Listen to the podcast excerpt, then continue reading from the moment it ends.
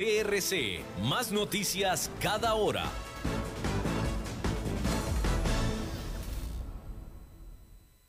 CRC 89.1 Radio y Cadena Radial Costarricense no se hacen responsables por las opiniones emitidas en este programa.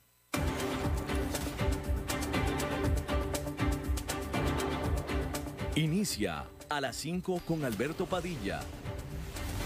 Un programa diseñado con el objetivo de llevarte diariamente un tema de actualidad, acompañado siempre de reconocidos editorialistas, de lunes a viernes a las 5 de la tarde por CRC 89.1 Radio. A las 5 con Alberto Padilla.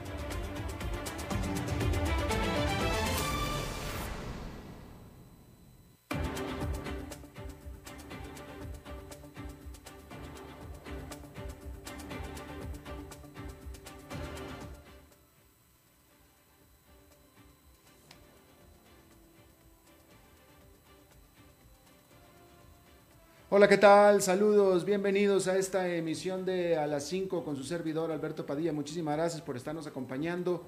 Gracias por estar ahí. Estamos transmitiendo y le mando saludos cálidos y afectuosos desde las instalaciones y la señal de CRC 89.1 FM en San José, Costa Rica, desde donde transmitimos hasta el punto en el tiempo y en el espacio en el que usted nos está escuchando, puesto que estamos en diferentes vías, por ejemplo Facebook Live en la página de este programa a las 5 con Alberto Padilla, donde usted puede escucharlo a cualquier hora. También lo mismo en podcast, estamos en las diferentes plataformas, Spotify, Apple Podcast, Google Podcast, etc. Por cierto, que si usted nos escucha en podcast, dele un, y le gusta por supuesto, no quiero que engañe a nadie, pero si usted nos sigue en podcast y le gusta esta emisión, dele un like, dele un me gusta que los algoritmos les encanta que hagan eso y nos ayuda muchísimo para estar nosotros incursionando en este aún novedoso medio en habla hispana. Aquí en Costa Rica este programa que se transmite en este momento en vivo a las 5 de la tarde se repite esta noche, todas las noches a las 10 en CRC 89.1 FM.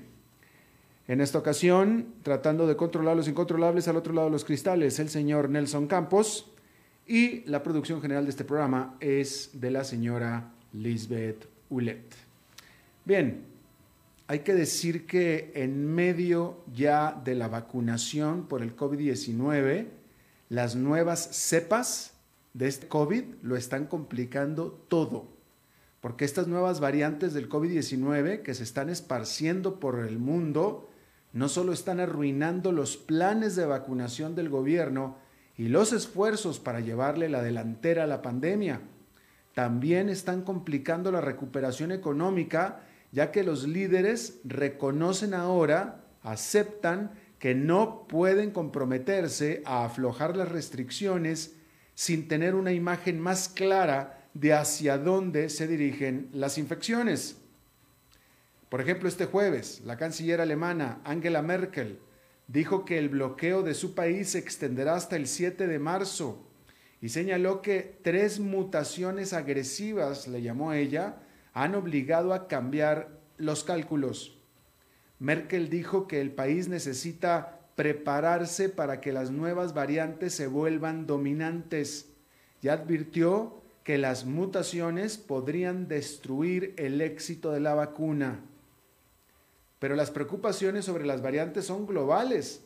En el Reino Unido, que está tratando de combatir una cepa de coronavirus más transmisible con un esfuerzo de vacunación agresivo, los líderes gubernamentales están enfatizando que trazar una ruta de salida de las restricciones sigue siendo extremadamente difícil.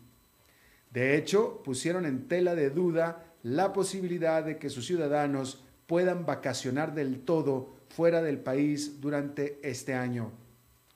Mientras tanto, en los Estados Unidos, más líderes gubernamentales están aflojando las restricciones de COVID-19.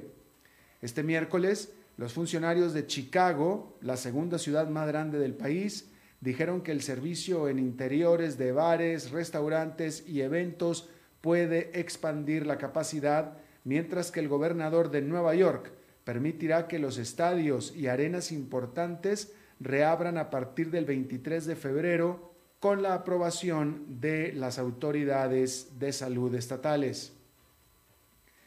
Pero estos cambios son riesgosos dado que las variantes identificadas por primera vez en Reino Unido, Brasil y Sudáfrica, de hecho, continúan extendiéndose.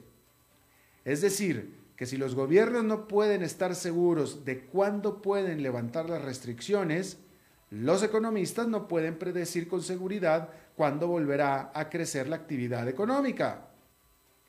Este jueves, la Comisión Europea dijo que el crecimiento del PIB en los 19 países que utilizan el euro sería de 3,8% durante este año, que es un ritmo de crecimiento más lento que la expansión de 4,2% que había pronosticado apenas en noviembre.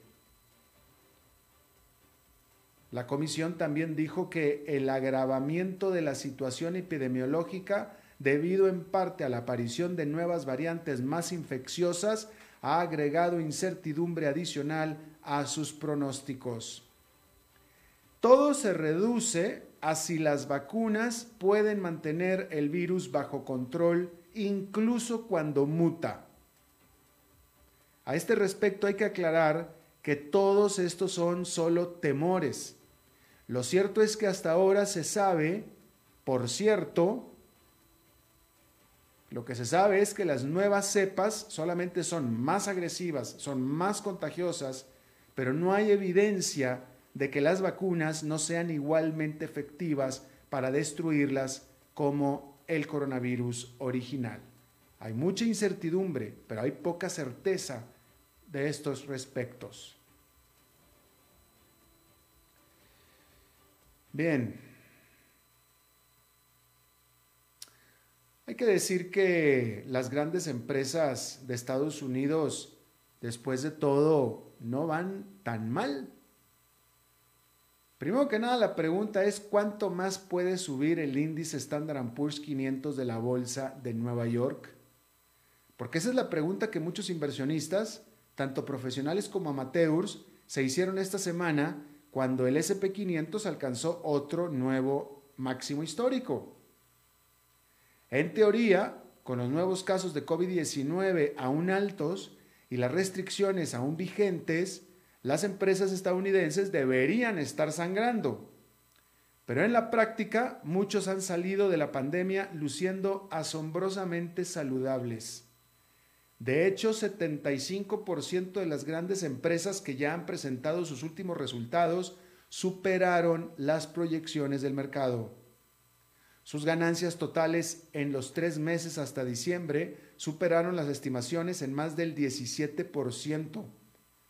Tres cuartas partes de los directores ejecutivos encuestados por una publicación comercial esperan que los ingresos y las ganancias aumenten en comparación con menos de dos tercios en diciembre. Pero todavía hay amenazas por delante. El lanzamiento de la vacuna, por ejemplo, podría estancarse. Las nuevas variantes del coronavirus son preocupantes, como estábamos viendo. Y si el estímulo de 1,9 billones de dólares del presidente Joe Biden no pasa por el Congreso, tanto los inversionistas como los jefes comenzarán a sentirse más nerviosos. Esto en cuanto a las grandes empresas, porque las pequeñas no paran de sufrir. Jerome Powell, presidente de la Reserva Federal, que es el Banco Central de Estados Unidos, advirtió que el mercado laboral del país sigue siendo débil. Powell dijo que la tasa de desempleo real se acerca al 10%. Las estadísticas oficiales lo sitúan en el 6,3% en enero. Estamos hablando de la tasa de desempleo. Señaló Powell que la Fed no aumentará las tasas de interés hasta que mejore el mercado laboral de los Estados Unidos. A este respecto hay que decir que allá en Nueva York esta fue una jornada en su mayoría positiva más, porque el índice industrial Dow Jones quedó con una marginal caída de 0,02%, pero el Nasdaq Composite subió 0,38% y el Standard Poor's 500 con un avance de 0,17%. Bueno, Y otra pregunta que hay es, ¿ganó Estados Unidos la guerra comercial con China? O incluso, ¿ganó algo Estados Unidos con la guerra comercial con China?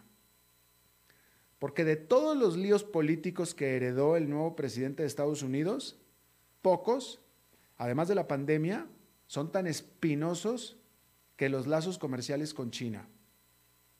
Al igual que Donald Trump, Joe Biden critica a China por sus prácticas económicas injustas, como lo hizo el miércoles en su primera llamada como presidente con Xi Jinping, el líder de China. Pero al diseñar su propia estrategia, Biden deberá aprender de las deficiencias de su predecesor, quien se basaba en gran medida en aranceles y en objetivos monetarios.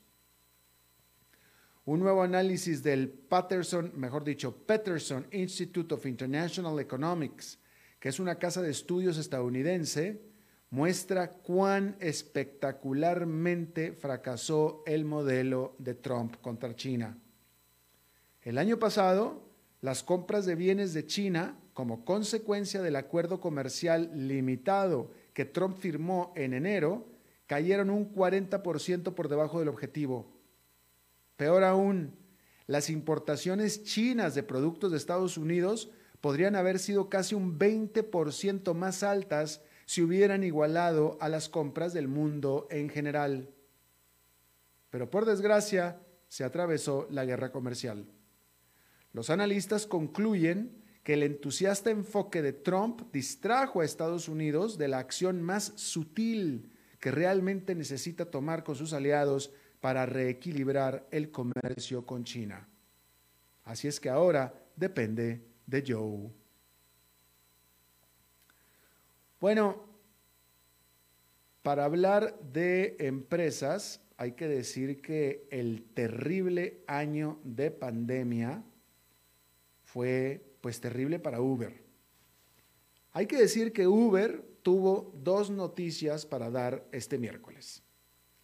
La mala noticia que dio Uber este miércoles es que perdió la asombrosa cantidad de 6.800 millones de dólares durante el año pasado. Pero la buena noticia que dio Uber fue que solamente perdió 6.800 millones de dólares el año pasado.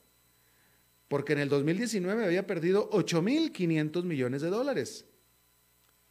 Durante el año pandémico, Uber vendió empresas que le hacían perder mucho dinero, recortó personal, y se centró en lo que llamó crecimiento rentable. Y ahora Uber estima que cerrará este año con rentabilidad. Si bien su negocio principal de viajes ha tenido problemas durante la pandemia, Uber se ha apoyado cada vez más en Uber Eats, que es su servicio de entrega de comidas, que registró un aumento de ingresos del 224% a 1.400 millones de dólares durante el cuarto trimestre en comparación con el mismo trimestre del año anterior. Mientras que los ingresos por viajes compartidos fueron de 1.500 millones de dólares, un 52% menos que el año anterior. En los últimos meses, la compañía ha reforzado su oferta de entregas. En julio adquirió a su competidor Postmates por 2.650 millones de dólares la semana pasada, la compañía anunció que también comprará a Drizzly, explicando que está claro que la pandemia ha aumentado el apetito de los consumidores por la entrega a pedido no solo de alimentos, sino de todo tipo de productos. Y damos un paso importante para abordar esta enorme oportunidad. Esta ola de adquisiciones se da después de una importante reforma de su propio modelo de negocio original porque la compañía vendió lo que originalmente era su verdadera razón de ser, su división de investigación y desarrollo de vehículos autónomos, así como sus operaciones de taxis voladores en diciembre, y redujo aproximadamente el 25% de su personal en múltiples rondas de despidos durante la primera mitad del año pasado. Sin embargo, nada de esto impresionó mucho a Wall Street, que mantenía deprimida a la acción de Uber. Pero todo cambió en noviembre cuando Uber ganó su batalla en California sobre la manera en clasificar legalmente y laboralmente a sus choferes. Y desde entonces, las acciones de Uber han subido casi un 90%. Han saltado un 90%. Bueno, en otra empresa, Royal Dutch Shell, esta que es la petrolera más valiosa de Europa, presentó este jueves su nueva estrategia. La Shell afirmó que la producción de petróleo, su producción de petróleo y sus emisiones, producto de sus operaciones, habían ya alcanzado su punto máximo y a partir de este momento empezarán a bajar tanto producción como emisión, ya que su objetivo es cero emisiones de carbono para el 2050. La producción de petróleo caerá alrededor de 2% anual y la inversión se trasladará a áreas como gas, productos químicos y electricidad verde. Las gigantes petroleras, todas, como Shell, han tenido problemas durante el año pasado, ya que la pandemia deprimió la demanda de petróleo. El 4 de febrero, Shell anunció una pérdida anual de 21.700 millones de dólares. Pero Ben Van Burden, que es el jefe de la empresa, dice que se avecina un futuro mejor a medida que la demanda de petróleo se recupera y Shell respalde más proyectos de energía verde. Van Burden ahora debe invertir lo suficiente para proteger la actividad principal de Shell, que sigue siendo, por supuesto, petróleo y gas, y respaldando así los resultados de la empresa, mientras gasta más en empresas ecológicas para competir con otros inversionistas que se están abalanzando sobre la energía limpia. La presentación de este jueves ofreció nuevos detalles sobre este acto de equilibrio que debe realizar la Shell.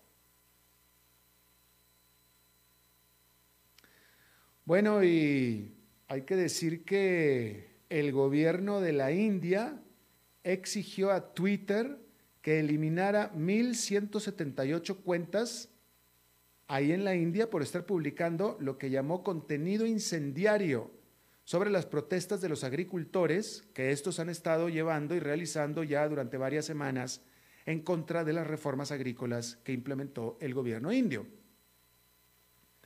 Pero cuando la plataforma de redes sociales solo prohibió a la mitad de esas cuentas, el ministro de Tecnología de la India advirtió a los ejecutivos de Twitter que podrían ser arrestados si no cumplen plenamente. La compañía, que se ha negado a tomar medidas contra las cuentas de entidades de medios de comunicación, periodistas, activistas y políticos, los cuales el gobierno indio quiere que cierren, pero que Twitter las identifica como periodistas, medios de comunicación, activistas y políticos, no las quiere cerrar por motivos de libertad de expresión. Ya ha expresado su preocupación, Twitter, por la seguridad de su personal con sede en India, mientras que, por supuesto, continúa el enfrentamiento. Hay que decir que los ingresos, en otro tema, los ingresos de AstraZeneca, esta farmacéutica, subieron durante el 2020 en un 10% para alcanzar 26.600 millones de dólares. AstraZeneca desarrolló una vacuna del COVID-19 junto con la Universidad de Oxford pero decir que de estos 26.600 millones de dólares que ingresó, solamente 2.000 millones fueron por la vacuna del coronavirus. Sobre todo porque AstraZeneca dijo que solamente iba a vender la vacuna del COVID-19 a el precio del costo, a costo, nada más. Hay que decir también que la Organización Mundial de la Salud el jueves, el miércoles, recomendó a esta vacuna para uso de los adultos y así tratar de calmar las preocupaciones que había en torno a la eficacia de esta vacuna para aquellos que tienen más de 65 años, sobre todo en la variante que se encuentra en Sudáfrica, pero ya cuenta con la bendición de la OMS. Bueno, Ámsterdam sobrepasó a Londres como el centro financiero de Europa especialmente donde más acciones se transan, con los Países Bajos aumentando su actividad de negocios financieros a costa de lo que ha estado perdiendo la Gran Bretaña a partir de que comenzó la transición para salir de la Unión Europea, o sea, el Brexit. Durante el mes de enero se transaron en Ámsterdam en promedio acciones por un valor de 11.200 millones de dólares comparados con solamente los 9 mil millones de Londres. Bueno, y reportes de prensa sugieren que, dijeron, sugieren que Microsoft se acercó a Pinterest en los últimos meses con una oferta para comprar a esta firma de redes sociales, cuyo valor de mercado en este momento es de alrededor de 51 mil millones de dólares. Hay que decir que las acciones de Pinterest han explotado más de 600% durante la pandemia y, según estos reportes, Pinterest rechazó los avances de Microsoft. Bueno, y nada más eh, en otro tema mencionar que algo que no sé, no, no, no, me pareció que se dio mucho en los medios de comunicación, sobre todo porque pues, los medios de comunicación han estado abocados en eh, la pandemia, han estado abocados en eh, el juicio político a Donald Trump, mucha, mucha, mucha actividad de noticias en este día, pero pues para los que nos escuchan que son un poco más mayores de edad, porque no espero que los jóvenes sepan quién es esta persona, pero bueno, el día del el jueves, el, el miércoles, el miércoles falleció Larry Flint, Larry Flint, a los 71 años de edad, Larry Flint, que fuera el creador y editor de la revista Hustler y con ello un activista de la libertad de expresión. Hustler fue pues la primera revista erótica, yo no la llamaría pornográfica, pero la primera revista erótica eh, que se generalizó en los Estados Unidos y que eh, mezclaba fotografías eróticas de mujeres típicamente y, con, artículos de prensa, con artículos de prensa seria, artículos buenos de prensa. Y así fue como logró pues hacerse eh, del mercado en general o entrar al mercado en general de los Estados Unidos. Y allá en la década de los 60, esta revista pasó fotografías de una pareja interracial, una mujer blanca con un hombre negro. Y eso propició que tuviera un atentado, que sufriera un atentado a su vida, Larry Flint, en el estado de Georgia en la década de los 60, que lo dejó paralítico, amarrado a una silla de ruedas el resto de su vida hasta que murió. Hay una película muy buena que le recomiendo mucho sobre la vida de Larry, Larry Flint. Eh, interesante, interesante, sobre todo por eh, sobre todo por eh, la posición que él tomó sobre la libertad de expresión. Bien, pues ahí está, falleció Larry Flint. Vamos a hacer una pausa y regresamos con nuestra entrevista de hoy.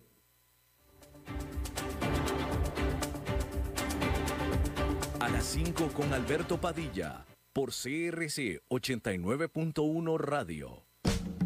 Cuidémonos más. Cada día falta menos. Tengamos paciencia. Sabemos que al final juntos lo vamos a vencer. Recordemos que en esta época de COVID-19 hemos logrado hacer cosas que alguna vez creíamos imposibles. Resistamos un poco, que cada día estamos más cerca de reencontrarnos. COVID-19, un problema de todos que resolvemos cada uno. Un mensaje de la Cámara Nacional de Radiodifusión, Canara. Haga crecer su negocio. Facebook, Mercadeo y más. Imágenes en alta definición, estrategia de crecimiento y muchos beneficios. Información al 7189-5277. Paquetes especiales desde 40 mil colones mensuales. Sí, todo eso desde 40 mil colones mensuales. Contáctenos al 7189-5277. Desde Maipú, Mendoza, la tierra del olivo nos llega aceite de oliva Laur. Su delicada y elegante textura, así como su afrutado aroma vegetal, lo convierten en un aceite especial para paladares exigentes. Disponible en tres variedades: Laur Cruz de Piedra, Laur Aceite de Oliva Extra Virgen y Laur Gran Mendoza Aceite de Oliva Extra Virgen. Lo mejor de tres zonas en una sola botella. Galardonado con el Gran Prestige Gold en el Terra Olivo 2018. Aceites de oliva Laur no pueden faltar en tu mesa. De venta en todas las tiendas, don Fernando.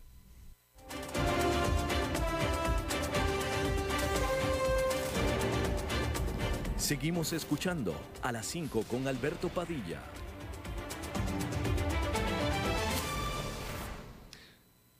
Muchísimas gracias por continuar con nosotros. Hay un uh, libro circulando que yo le quiero recomendar, eh, eh, un libro escrito por Jerónimo Frigeiro. El libro se llama Simple, una idea para transformar el futuro de América Latina.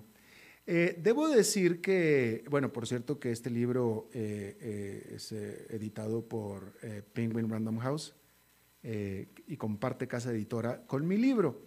Debo decir que concuerdo muchísimo con la premisa y con la idea del libro simple que da una idea simple para transformar el futuro de América Latina.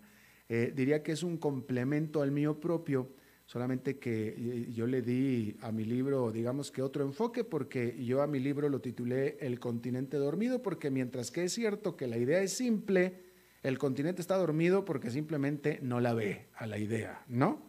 Este, está conmigo el autor de Simple, Jerónimo Frigeiro, abogado eh, de profesión, trabajó mucho tiempo eh, en el Banco Interamericano de Desarrollo, experto observador de América Latina y nos, nos acompaña desde Buenos Aires, Argentina.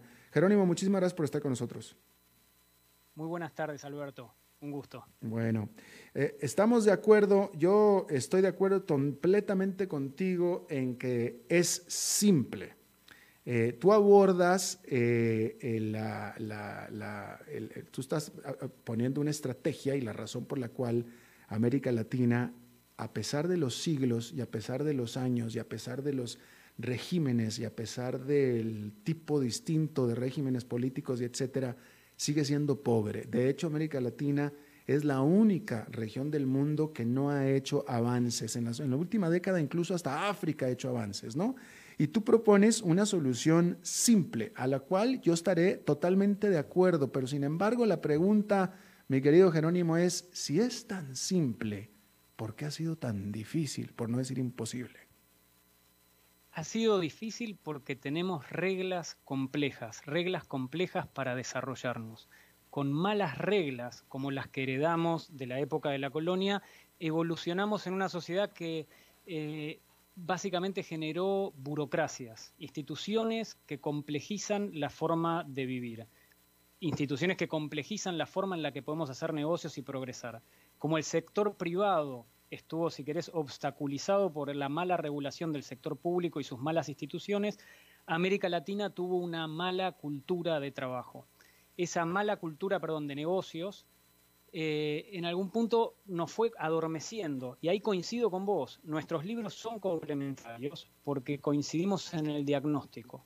La propuesta de Simple, de todas formas, es una herramienta bien concreta para la pospandemia o para esta etapa de transiciones. ¿Cuál es esa reforma que puede realmente tener mayor impacto en el desarrollo económico de América Latina?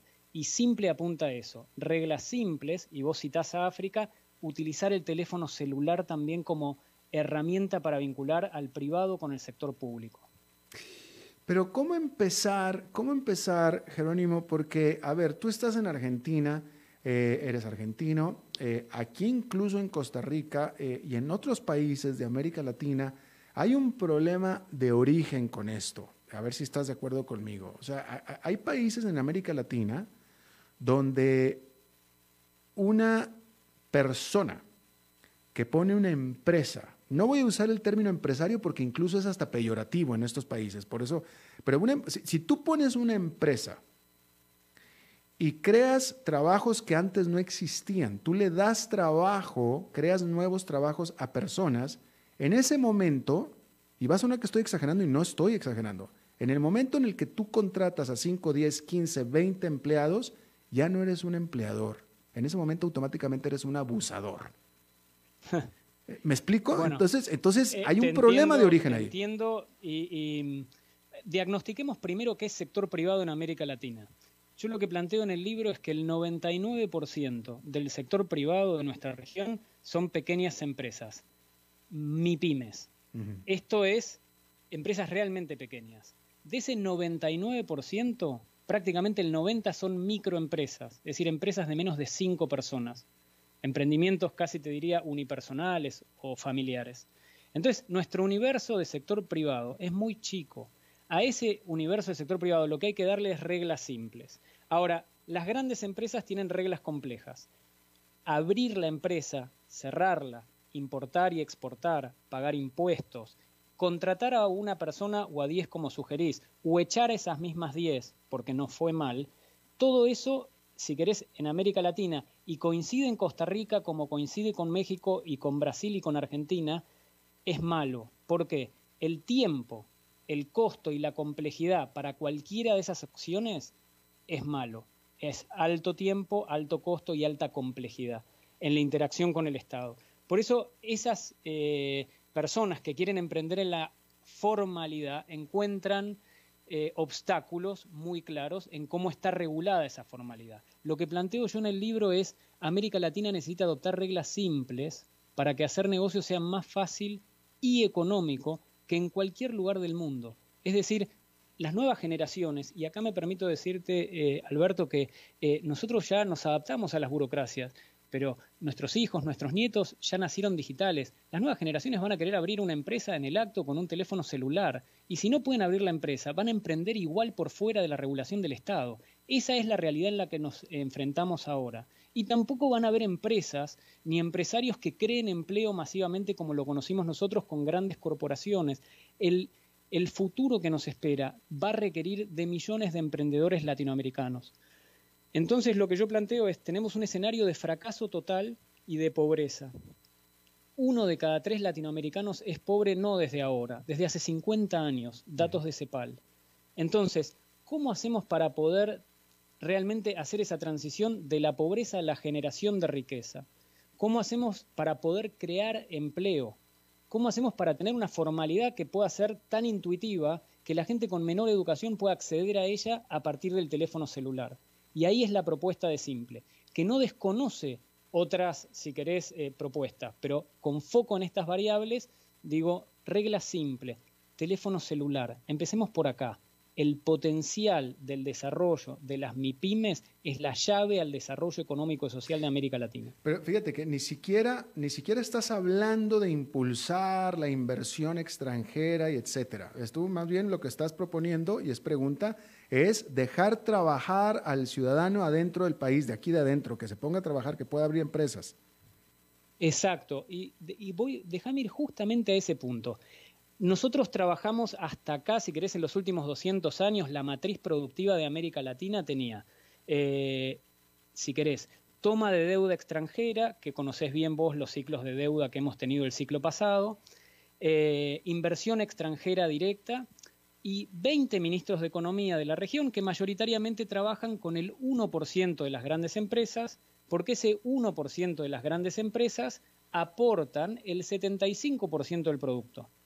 Hasta, si querés, hasta la pandemia ese fue el modelo productivo de América Latina. Y nos fue muy mal con ese modelo productivo a todos, algunos mucho peor, algunos mal, pero ninguno de los países pudo resolver el tema de la pobreza, por ejemplo. Ahora, lo que yo planteo es, no va a haber inversión extranjera directa. Tomar deuda en este momento es malo, sobre todo en una divisa que uno no genera.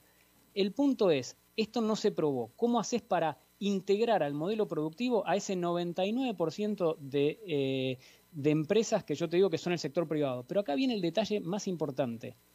Ese 99% no incluye al 50% de personas que están en la informalidad. Si nosotros hacemos reglas tan simples que integra a ese 50% pobre e informal que tenemos en la región, ese 99% va a ser gigante. Estoy hablando de una solución que apunta a por lo menos 600 millones de personas de las 650 millones de América Latina. Lo revolucionario está en que América Latina evolucione en su modelo de desarrollo a partir de los latinoamericanos, haciendo negocios entre nosotros. En lugar de pensar en un universo nacional, pensar con cabeza regional. Eh, ah, eh, en ese sentido, ¿estás eh, proponiendo una integración de algún tipo? Claro, yo lo que, lo que digo es, inevitablemente la solución va a ser regional. Y la propuesta de simple va por encima de las coyunturas políticas. En los últimos, si querés, este, 200 años nos hemos debatido cómo generar desarrollo. hemos tenido opciones por izquierda, este, a las que le ha ido pésimo, y hemos tenido opciones por derecha que tampoco ha alcanzado. Es decir, los casos más exitosos este, por derecha han funcionado mal. ¿Por qué? Porque tenemos malas reglas. Ni siquiera nuestros mejores casos con estas reglas van a poder realmente trascender. Comparativamente con otros países del mundo que han logrado progresar, nosotros seguimos estancados regionalmente. Y la pobreza es un problema para el propio país y para los países vecinos. Lo que estamos viendo ahora, por ejemplo, con Colombia y, su vinculación con Venezuela, donde Colombia, el presidente Duque acaba de legalizar este, a más de un millón de, venezolanos, te muestra que la pobreza del país vecino en la región eh, nos impacta a todos. Y eso lo vemos en el Triángulo Norte este, y lo vemos también en el Cono Sur. Entonces, la pobreza es un problema del país y de los otros países. Si logramos puntos de encuentro es decir, reglas simples, donde podamos estas pequeñas empresas hacer negocios ya no en un mercado local, sino en un mercado de 650 millones de personas, el atractivo de la región es otro. Y en Europa nos ven como una región homogénea, en Estados Unidos nos ven como una región homogénea y en China también. Hay una parte donde nuestra vinculación al interior y hacia afuera sería mucho más fuerte si lográramos un sistema de reglas básicas para que mejore nuestra competitividad y para que se puedan hacer negocios, que vos decís em, es un lenguaje que no se habla en nuestra región. Tenemos que aprender a hacer negocios entre nosotros mucho más fácilmente y tenemos una región creativa, sobre todo las generaciones que vienen. Totalmente de acuerdo contigo. Em, ¿Tienes algún ejemplo de país o región hacia donde nosotros, Latinoamérica, deba aspirar? Sí, el caso de Estonia es muy interesante. Un país que era pobre 30 años atrás, no tenía recursos para armar una estructura gubernamental y digitalizó el 99% de sus trámites. Hizo un clima de inversiones amigable en base a Internet y a la digitalización de su vinculación público-privada. Lo que digo es, nosotros con Estonia no necesariamente tenemos una cultura y no tiene sentido copiarse. Lo que tiene sentido es inspirarse en Estonia. Ahora, los problemas de uno, nadie mejor que uno los conoce. Por eso yo creo que más que esperar programas, si se quiere, de financiamiento externo que nos reestructuren, o copiar el modelo de Estonia, o modelos que nos son ajenos, hay una parte donde nos tenemos que mm, reformar a nosotros mismos, donde nosotros mismos, mejor que nadie, conocemos nuestros cuellos de botella y nuestra cultura. Lo que hablo yo es de un sinceramiento total de nuestros problemas y de armar reglas tan simples que puedan ser comprendidas por toda una sociedad donde la mayoría, es decir, tiene dificultades para entender esas reglas y donde muchas eh, hacen negocios por fuera de esas reglas o eludiendo esas reglas, y utilizar la herramienta que hoy por hoy tenemos todos en un bolsillo, que es el teléfono celular. Es la única forma que tenemos de vincularnos. Por eso digo, esa combinación nos puede permitir poner en el aparato productivo de la región al 99%. Es muchísimo eso. ¿Hay alguien en América Latina que esté más o menos eh, haciendo bien las cosas? Chile, Uruguay quizá, Panamá. Yo creo que Chile, Panamá, este, Uruguay tienen mejores versiones, o si querés, versiones en su mejores versiones con malas reglas, pero ninguno ha, si querés, ninguno ha incursionado en esto, que es hacer simple todo el ciclo de vida del emprendedor y del pequeño empresario. Ninguno lo ha hecho. en ningún lugar vos podés abrir en esta... Supongamos que nosotros dos tenemos ganas eh, de, abrir un negocio. En ninguno de los países vos podés abrirlo en el tiempo de esta conversación, una empresa, y, ponerte a operar. Todo sigue siendo un poco menos complejo, un poco menos costoso, un poco más amigable al inversor. Pero los estándares son malísimos para lo que es la, era moderna. Entonces, yo creo que ese desafío de realmente poner al 99% del sector productivo, del sector privado, eh, en su potencial total, y en esto quiero ser muy claro, en todos los sectores de la economía, todavía no se hizo. Y digo en todos los sectores de la economía porque nuestros gobiernos latinoamericanos siguen con su tradición tratando de regular quiénes van a ganar, quiénes son potenciales ganadores, quiénes son exportadores. Es como si hubiera un esfuerzo por entender el sector privado y cómo regularlo. Cuando en realidad el sector privado pequeño Solo el sector privado pequeño conoce su propia industria, su propio negocio. Por eso digo, algunos años serán unos, otros años serán otros, pero realmente necesitan reglas tan simples que la gente se anime a emprender y tan simples que si les fue mal puedan salir del, mercado. ¿Cuál es el fin último? ¿El, ¿El que la gente emprenda o el que ya está emprendiendo informalmente se formalice? Son las dos. Mm. La gente va a necesitar emprender en el futuro porque no va a haber trabajo, no van a haber empresas. Nosotros fuimos criados en una era donde uno preparaba el currículum y lo mandaba a una gran empresa. Pueden seguir preparando currículums. Lo que no va a haber es empresas que contraten, entonces va a haber una abundancia de currículums. Inevitablemente esa gente que ya es digital va a emprender. Probablemente emprenda online, porque son generaciones nuevas que emprenden online. Y los informales, si se les da beneficios en la formalidad, van a querer entrar a la formalidad para ampliar su ámbito de negocios. Entonces, el potencial es para los nuevos, para los que ya están, para los que están informal. Las buenas reglas y la digitalización son beneficiosas para todos. Y déjame poner un concepto en el centro. Acá tenemos en nuestra región gobiernos de derecha y gobiernos de izquierda, pero la eficiencia no es ni de izquierda ni de derecha, es eficiencia. ¿Por qué?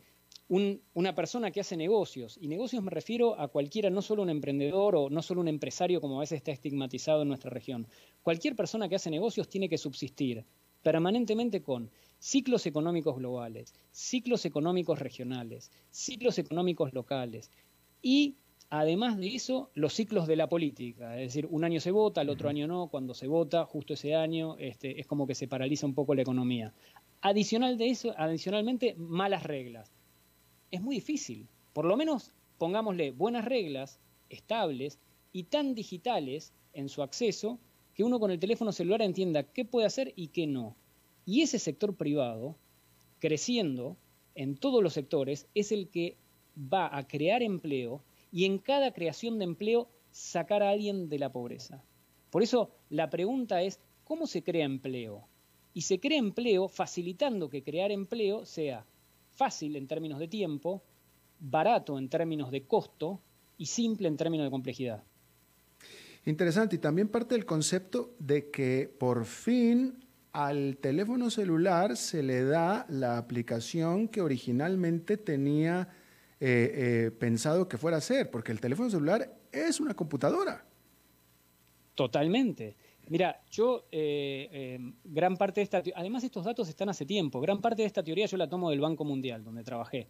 Hay un proyecto que se llama Doing Business, que básicamente mapea el clima de inversiones. Y lo que el proyecto dice desde hace 20 años es, con malas reglas es difícil crecer.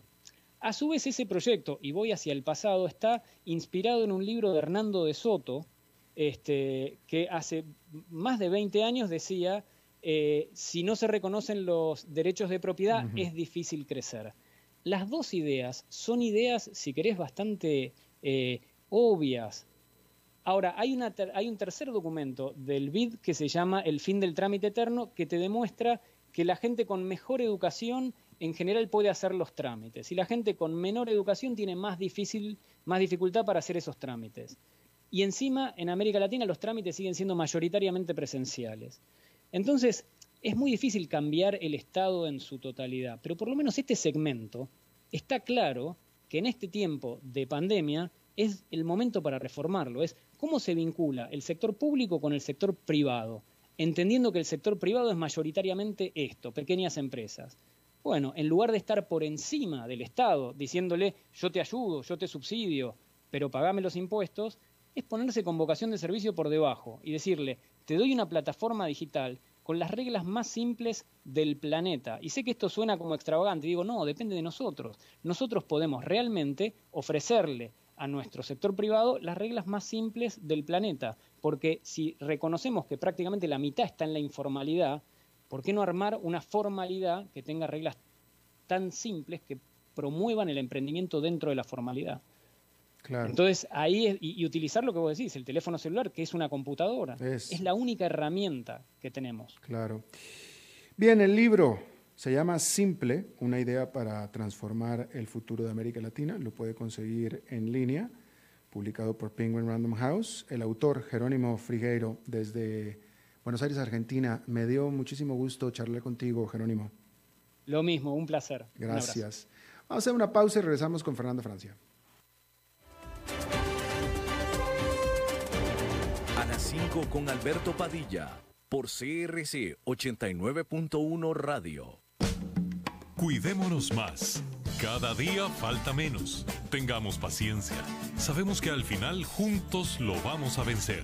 Recordemos que en esta época de COVID-19 hemos logrado hacer cosas que alguna vez creíamos imposibles. Resistamos un poco, que cada día estamos más cerca de reencontrarnos. COVID-19, un problema de todos que resolvemos cada uno.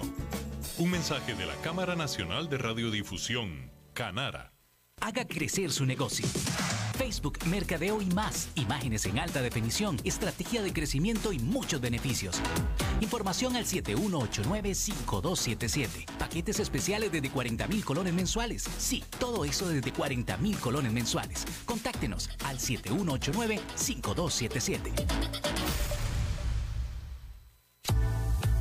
Desde Maipú, Mendoza, la tierra del olivo nos llega aceite de oliva Laur. Su delicada y elegante textura, así como su afrutado aroma vegetal, lo convierten en un aceite especial para paladares exigentes. Disponible en tres variedades: Laur Cruz de Piedra, Laur Aceite de Oliva Extra Virgen y Laur Gran Mendoza Aceite de Oliva Extra Virgen. Lo mejor de tres zonas en una sola botella. Galardonado con el Gran Prestige Gold en el Terra Olivo 2018. Aceites de oliva Laur no pueden faltar en tu mesa.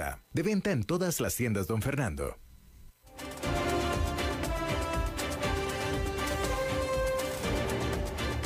Seguimos escuchando a las 5 con Alberto Padilla. Buenos jueves y rapidísimamente con Fernando Francia, como todos los jueves. Sí, se va rápido a la hora. ¿Cómo estás, Alberto? Muy bien, muy bien, todo excelente. Fernando, adelante. Me alegro. Bueno, uno de los temas de, la semana y, debió haber sido quizás el tema del año pasado, pero la pandemia lo, llevó para otro lado, fue la UPAD. Y obviamente ayer con la presencia de eh, el presidente de la República en Costa Rica en el Parlamento, pues obviamente vuelve a tomar fuerza la UPAD, la Unidad Presidencial de Análisis de Datos. La ciencia de datos es indispensable en la nueva realidad. Una organización, cualquiera sea, incluso obviamente un país, no puede realizar sus tareas sin el conocimiento que brinda una adecuada gestión de la abundante información que puede obtenerse mediante diversos dispositivos. La Unidad Presidencial de Análisis de Datos tenía un cometido, una finalidad razonable y además necesaria, pero pues se hizo mal. Incluso se cuestiona en este momento si realmente se hizo de forma legal. Por eso, hace un año se realizó incluso un allanamiento a casa presidencial, si, la gente lo recuerda bien en Costa Rica. Un hecho eh, prácticamente inédito. Quizás se hayan hecho algún allanamiento menor, claramente inolvidable. Realizando así de forma espectacular y un poco exagerada por parte del Ministerio Público. Pero esta semana, el presidente de la República, Carlos Alvarado,